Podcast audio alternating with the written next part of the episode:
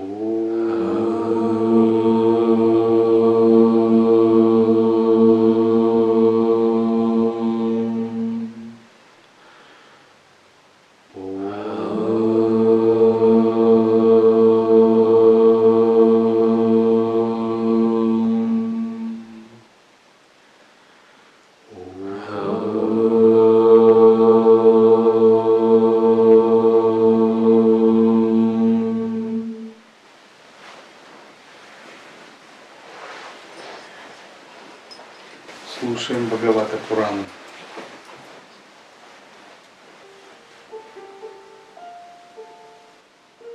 14. Жизнь в благочестии. Юдхиштхира спросил, «О ученый народа, мы, погрязшие в житейских заботах миряне, почти не спрашиваем себя, зачем появились и живем на этом свете. Может быть, ты поведаешь мне о цели жизни и объяснишь, как достичь ее, как достичь совершенной свободы. Блаженный народа отвечал, «Государь, домохозяин должен зарабатывать себе на жизнь способами, предписанными его сословию, и часть своих доходов жертвовать Богу. Как это сделать, применительно к своему положению, об этом человек должен вопрошать опытного наставника.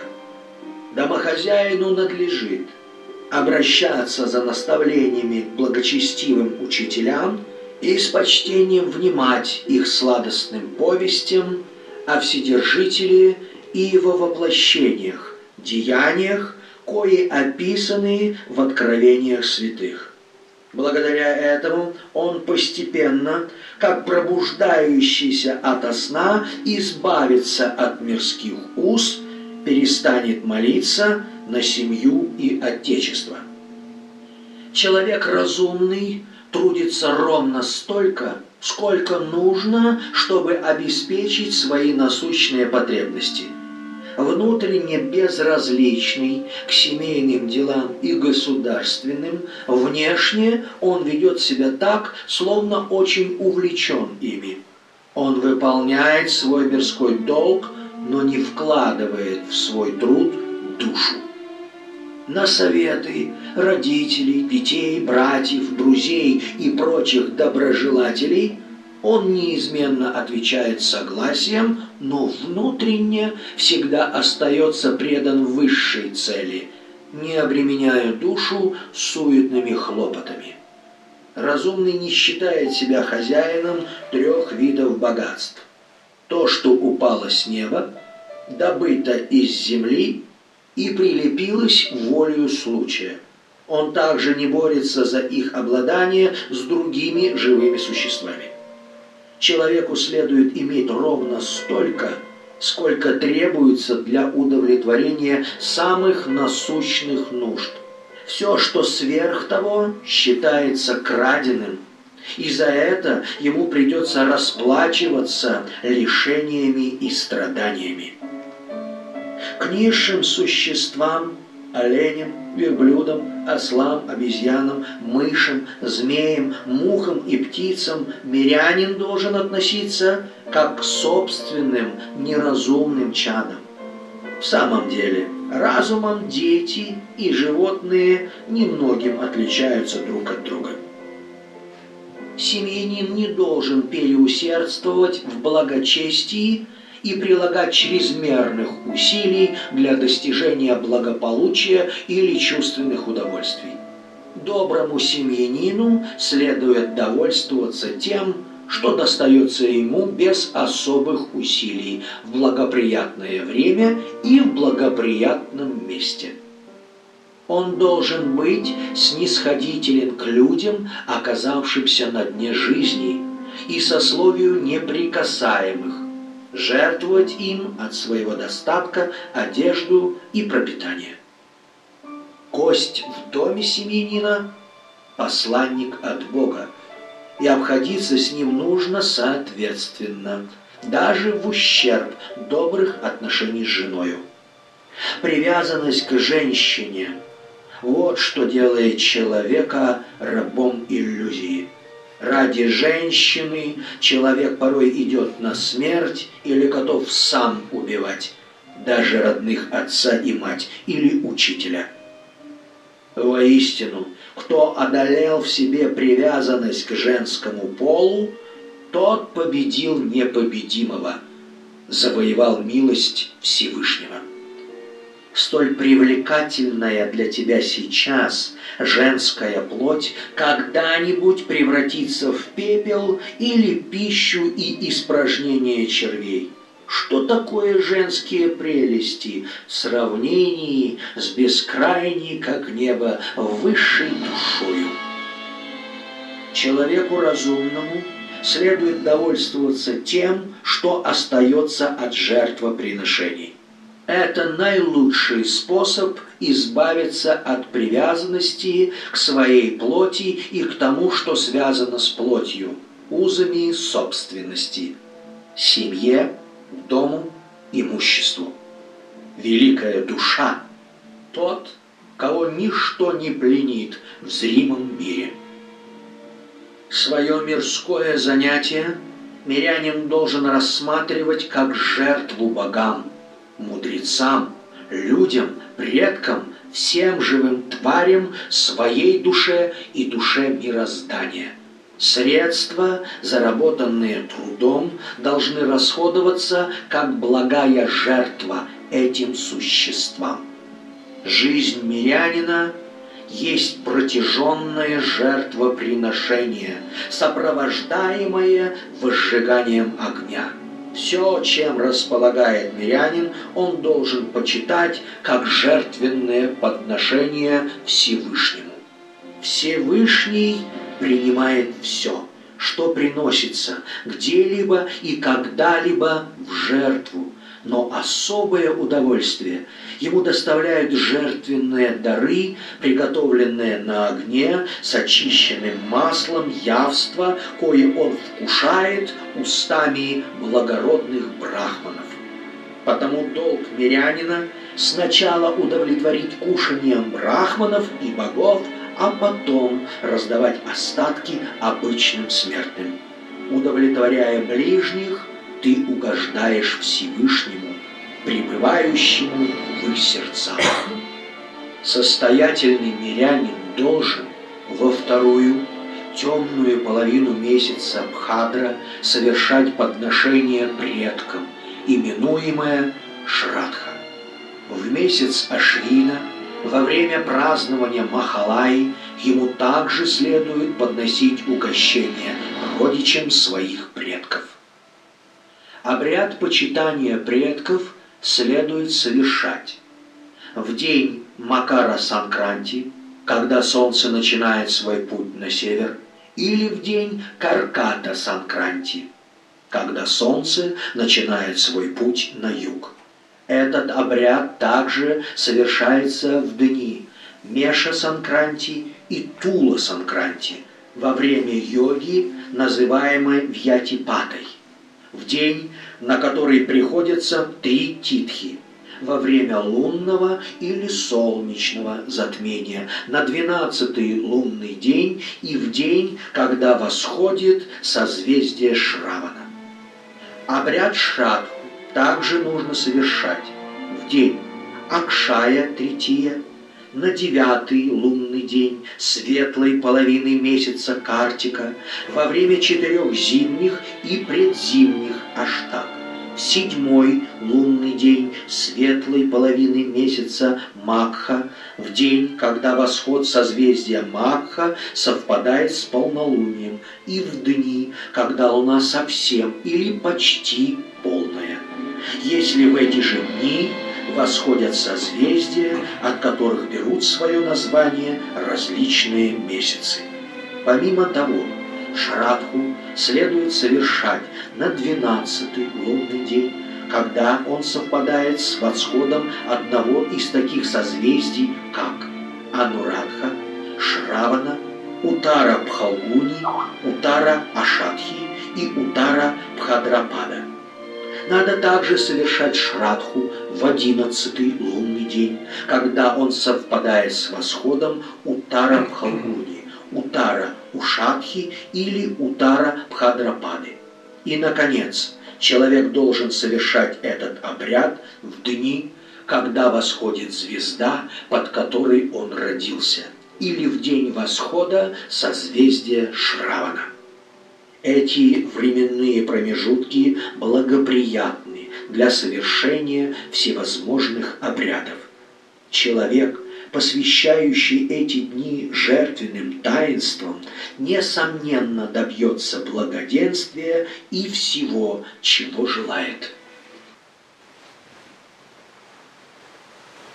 Когда выполняются ритуалы, то во время ритуала мысленные копии предметов переходят в тонкий мир, где их получают души предков. Так считается.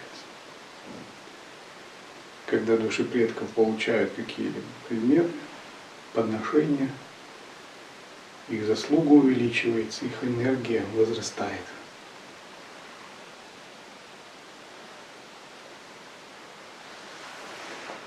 В странах ведической культуры связь с петрисами осуществлялась через ритуалы, через обряды, и люди знали своих родственников, сильны были родовые связи, и между людьми и тонким миром была связь, с петрисами была связь, с божественными существами была связь.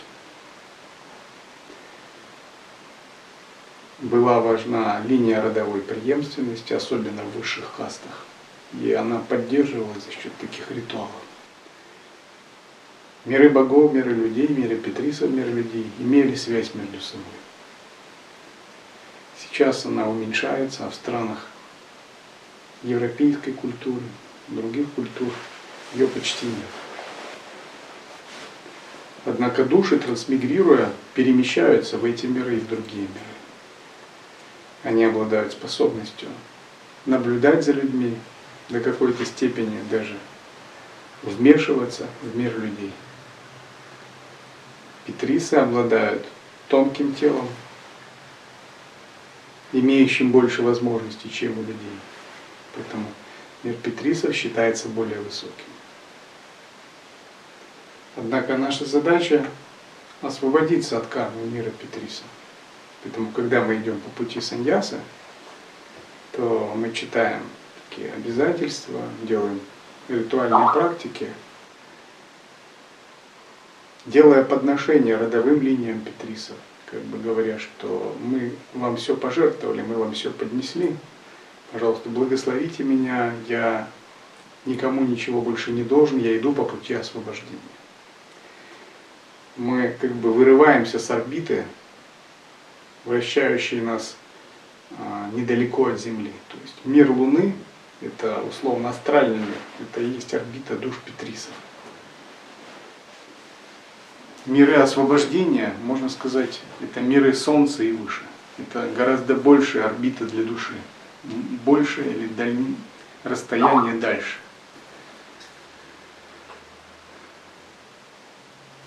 Чем выше мир, тем меньше он имеет отношение к земному миру.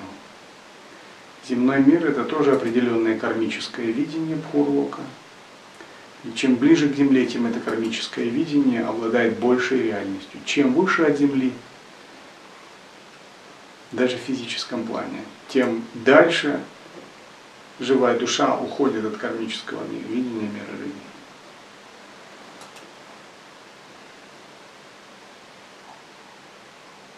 Когда мы делаем подношение божественным существам, мы призываем энергии Сваргалоки, Махарлоки. Джан Локи, Тапа Локи. Устанавливаем связь с ними.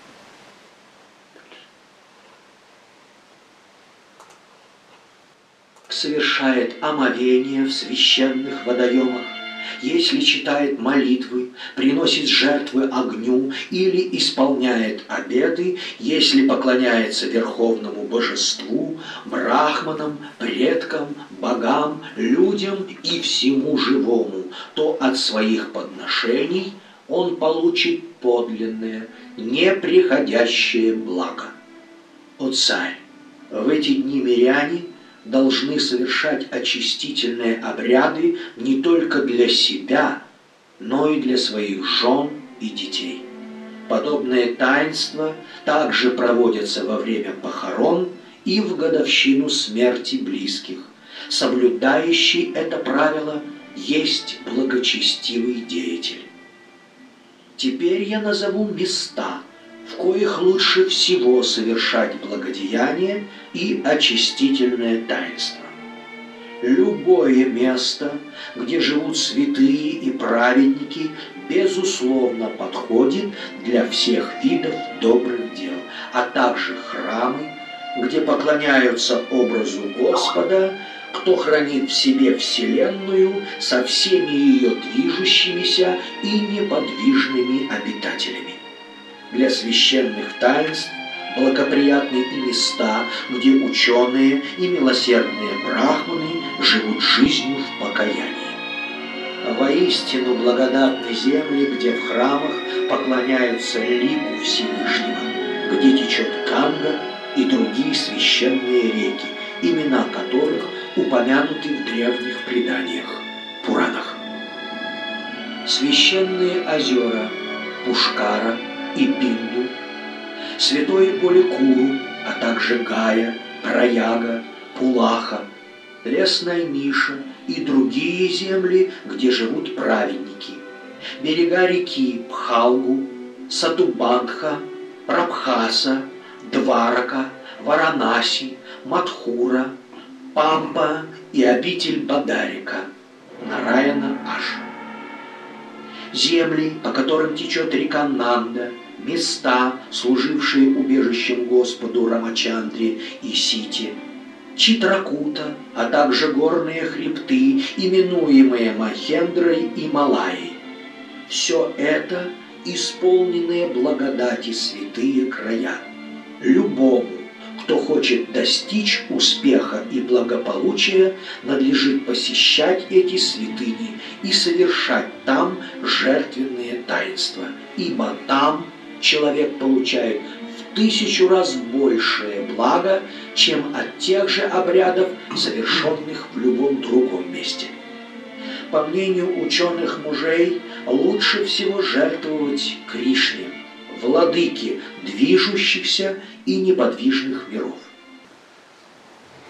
Для непрактикующих святые места очень важны, потому что для них это шанс приобщиться к энергии. Святые места означают, что там была выполнена садхана, тапастия, жертвоприношение определенное, длительное время и как бы открыт портал более высокие измерения ну, для практикующих им не следует зависеть от таких мест, потому что самым главным святым местом является их собственное сознание, собственное тело и прана. То есть такие места благоприятны, но не следует от них зависеть. Сараха говорил, что я не знаю питхи, такое место паломничества выше, чем собственное прана и тело. Я посетил их много, но я не знаю выше, чем та, которая я сейчас пребываю. Был один другой святой, когда он уже состарился, он сказал своим ученикам, что он хочет покинуть свое тело там, и назвал такой-то город в том месте. И все стали его отговаривать, говоря, что всем известно, что кто покидает тело в этом городе, он рождается ослом. Но он настоял на этом, и он вошел в самадхи и очистил карму этого города, и с тех пор это предубеждение было рассеяно, и через некоторое время начали считать это место святым.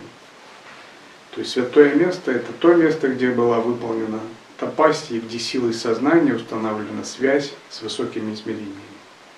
И были такие места, что какой-нибудь святой или монах селился где-нибудь в лесу, в любом месте, выполнял практику тапасию, приходили его ученики – и обычный лес с дикими зверями со временем становился монастырским комплексом, и затем там собирались мощи святых, святыни. То есть святое место – это результат святого сознания, которое соприкоснулось здесь и изменило состояние татв и элементов. И там, где выполняется практика, соблюдаются монашеские принципы, монашеская культура, подношение, садхана, медитация, через некоторое время энергетика этого места обязательно меняется. То есть этот портал устанавливается. Это подобно чему? Подобно тому, как у вас есть возможность подключения связи где-то, и вы приезжаете в лес – и налаживаете хорошую связь, то даже в лесу через некоторое время у вас может быть беспроводная хорошая связь. До этого там не было вас, не было ноутбука, никто не думал, что там можно создать какую-то точку доступа. Но если вы приехали и установили хорошую связь, у вас хороший ноутбук с хорошей телефонной карточкой, вы установили точку доступа, и связь также работает, так же, как в городе, хотя это лес. Таким же образом, когда вы приходите в какое-либо место с помощью садханы, тапаси, силой своего сознания, устанавливаете хорошую связь, такая связь через некоторое время благословляет место, и оно начинает излучать более высокие вибрации. Земля – это определенное кармическое видение, в котором сочетаются разные татвы. Но в пределах Земли мы можем это кармическое видение менять силой своего сознания. О жертвенном таинстве, устроенном тобою в честь победы над врагом, присутствовали боги, мудрецы, святые и многие почтенные сыны Брахмы. Но когда возник вопрос, кто первый отведает жертвенных даров, все указали на твоего друга Кришну. Вселенная, полная разных живых существ, подобно исполинскому древу, корнем которого является безупречный Кришна. Потому, поклоняясь ему, человек творит благо всем живым тварям.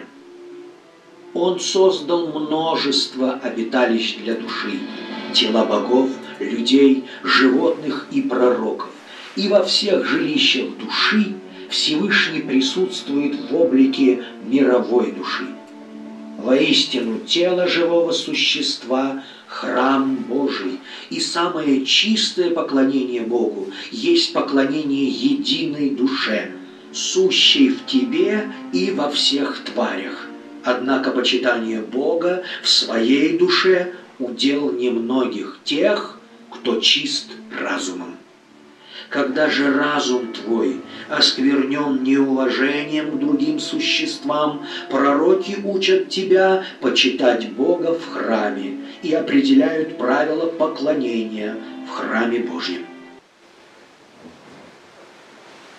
Почитание Бога в своей душе – это удел немногих религий, и даже среди религий Санатанадхарма удел именно тантра, антара тантра, внутренние, это так называемые внутренние религии, недвойственные. Принцип Ахам Брахмасми означает, что мы обращаемся внутрь и почитаем свое высшее Я.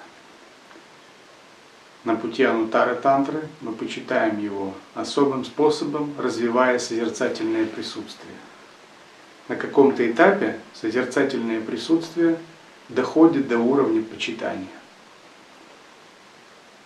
Есть созерцательное присутствие, называемое крия джняна. Оно не доходит до уровня почитания. Оно является такой шантараса, ровная, осо, ровная осознанность. Это означает, что вы еще не добрались до той стадии, когда оно почитается, когда оно насыщается бхавой. Но когда оно доходит до этого, то вы почитаете его силой созерцательного присутствия естественного состояния. А в присутствии вы должны каким-то образом пробраться с помощью садханы. Например, санкальп. Девять санкальп нарастают одна за другой. От сон Атмавичара, начальник санкальп, до последней, все едино с умом. Вот они одна за другой разворачиваются, разворачиваются в потоке сознания. Вы их используете для того, чтобы поддерживать единое сознание. Созерцания не меняются, меняются только как бы отмычки, санкальпы, поддерживающие осознанность. Также внутреннее поклонение связано с преображением. Когда вы преображаетесь в иллюзорное тело, выражаете почтение своему иллюзорному телу в форме Бхагавана Дататрии.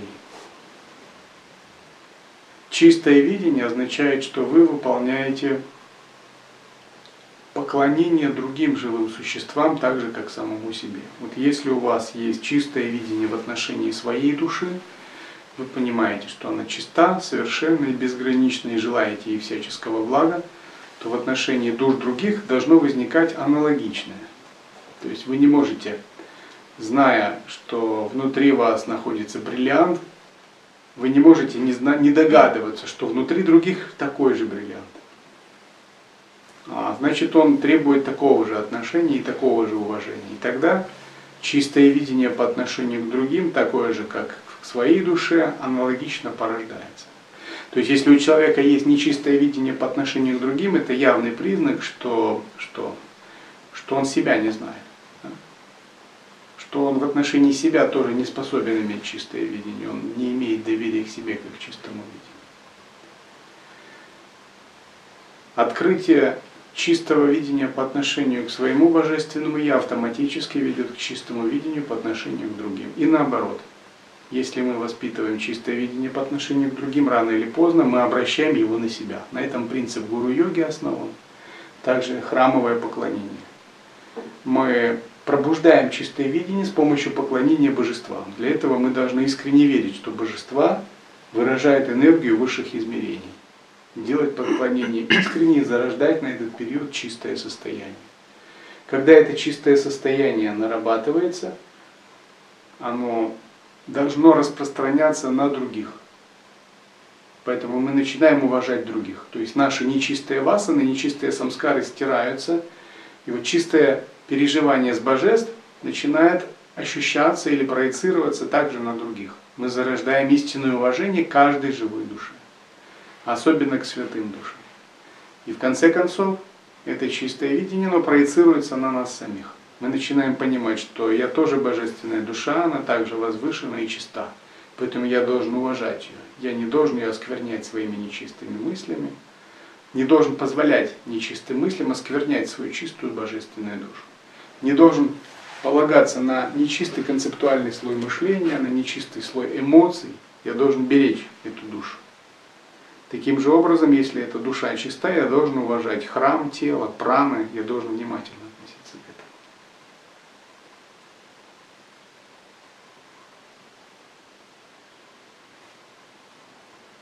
Прилежное соблюдение обрядов в должном месте и в должное время – не принесет человеку блага, если в душе его нет почтения и сострадания ко всем живым существам, чадам Божьим.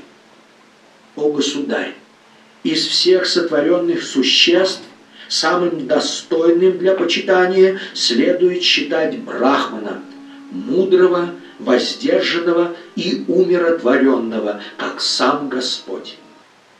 Расшифруем понятие брахман. Что такое брахман? Прежде всего, там будет дальше говориться, брахман – тот, кто обладает возвышенными качествами, садвичными качествами. Если брать ортодоксальную индуистскую традицию, то есть много условий, чтобы считать человека брахманом. Он должен родиться в касте, в индуистской касте брахманской, должен пройти обряд яджна упавита, именно лечение – должен соответствовать, выучиться различным брахманским наукам, быть в родовой линии преемственности. То есть брахман это каста. Но вот такое понятие, это уже более такое современное, даже можно сказать, немного деградировавшее понятие, пришедшее из ведической цивилизации. Изначально понятие брахман было связано не с кастами, а с качествами. То есть касты это уже а, в современном мире вырождение качеств. И вот это качество сатвичное. Об этих качествах говорят святые, что истинный брахман – это тот, кто обладает возвышенными качествами. Если же человек не обладает возвышенными качествами, но он рожден в семье брахмана, то его еще не, называют брахманом, его называют брахмабандху. Ну, типа, ну, имеет некоторую связь с брахманом, связанный с брахманом. Поэтому в данном контексте следует считать брахманом того, кто обладает возвышенной душой, возвышенной мудростью, возвышенными качествами, самоконтролем, знанием писаний, пребыванием в природе ума, то есть духовной реализацией. Это те, кто мудрее вас.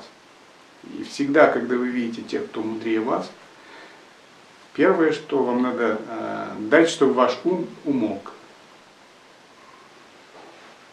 Потому что вы сами тогда, общаясь с более мудрыми, вы можете получить нечто большее. Если ваш ум умолкает, сразу что идет? Процесс передачи, благословения.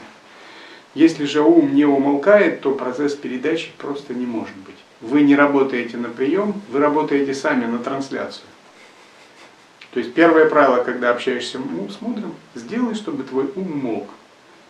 И тогда энергия с более высокого состояния начинает проникать в более низкое. То есть неважно, что ты думаешь, что это неважно. Просто дай уму успокоиться, войди в это состояние впитывания, и начнется трансляция. Если ум не успокоен или если ум сам работает на трансляцию, это невозможно. Это первое правило общения со старшими, с вышестоящими. Вот когда божество, например, появляется, мне иногда задавали вопрос, а вот что бы вы делали, если бы появился перед вами Шива или еще кто? А что я должен делать?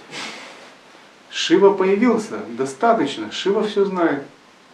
Не просто надо сделать, чтобы мой ум молчал. Все. Больше ничего не надо. От меня ничего не требуется. Дальше Шива сам все сделает. Чего мне делать? Мне ничего не надо делать. Достаточно войти в состояние открытости, восприимчивости, распахнутости, и все само будет происходить. Таким же образом, если вы общаетесь с теми, у кого есть более высокое сознание, приводите свой ум в такое состояние, вот такая передача, излияние благодати, а то, что называют ануграхой, тоже будет происходить. Ну, потому что она не может не происходить. Но если ум неспокоен, если он транслируется, то вы вот и соскальзываете с этого более высокого уровня на более низкий эмоциональный, интеллектуальный, эгоистический, разные слои. Поэтому это невозможно.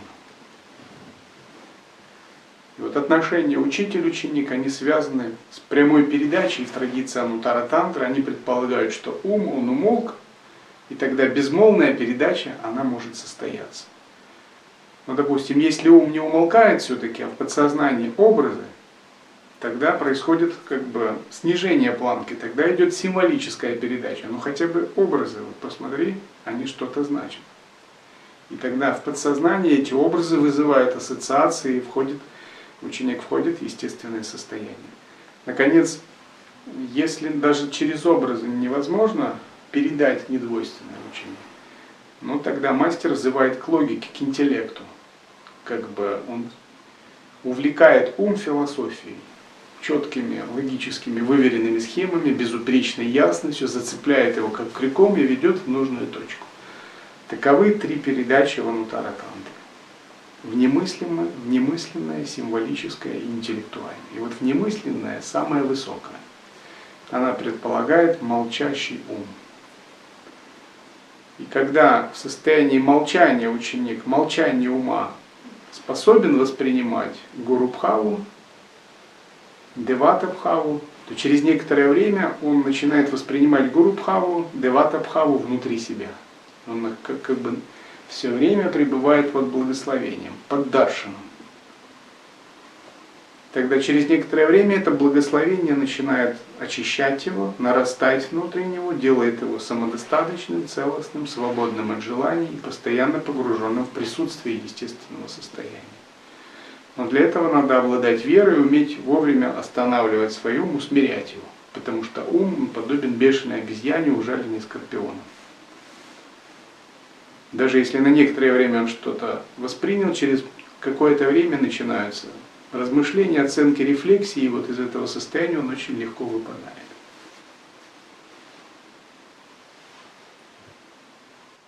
Тот, кто почитает высшую душою мироздания твоего близкого друга Кришну, у чьих лотосных стоп покоятся все три мира.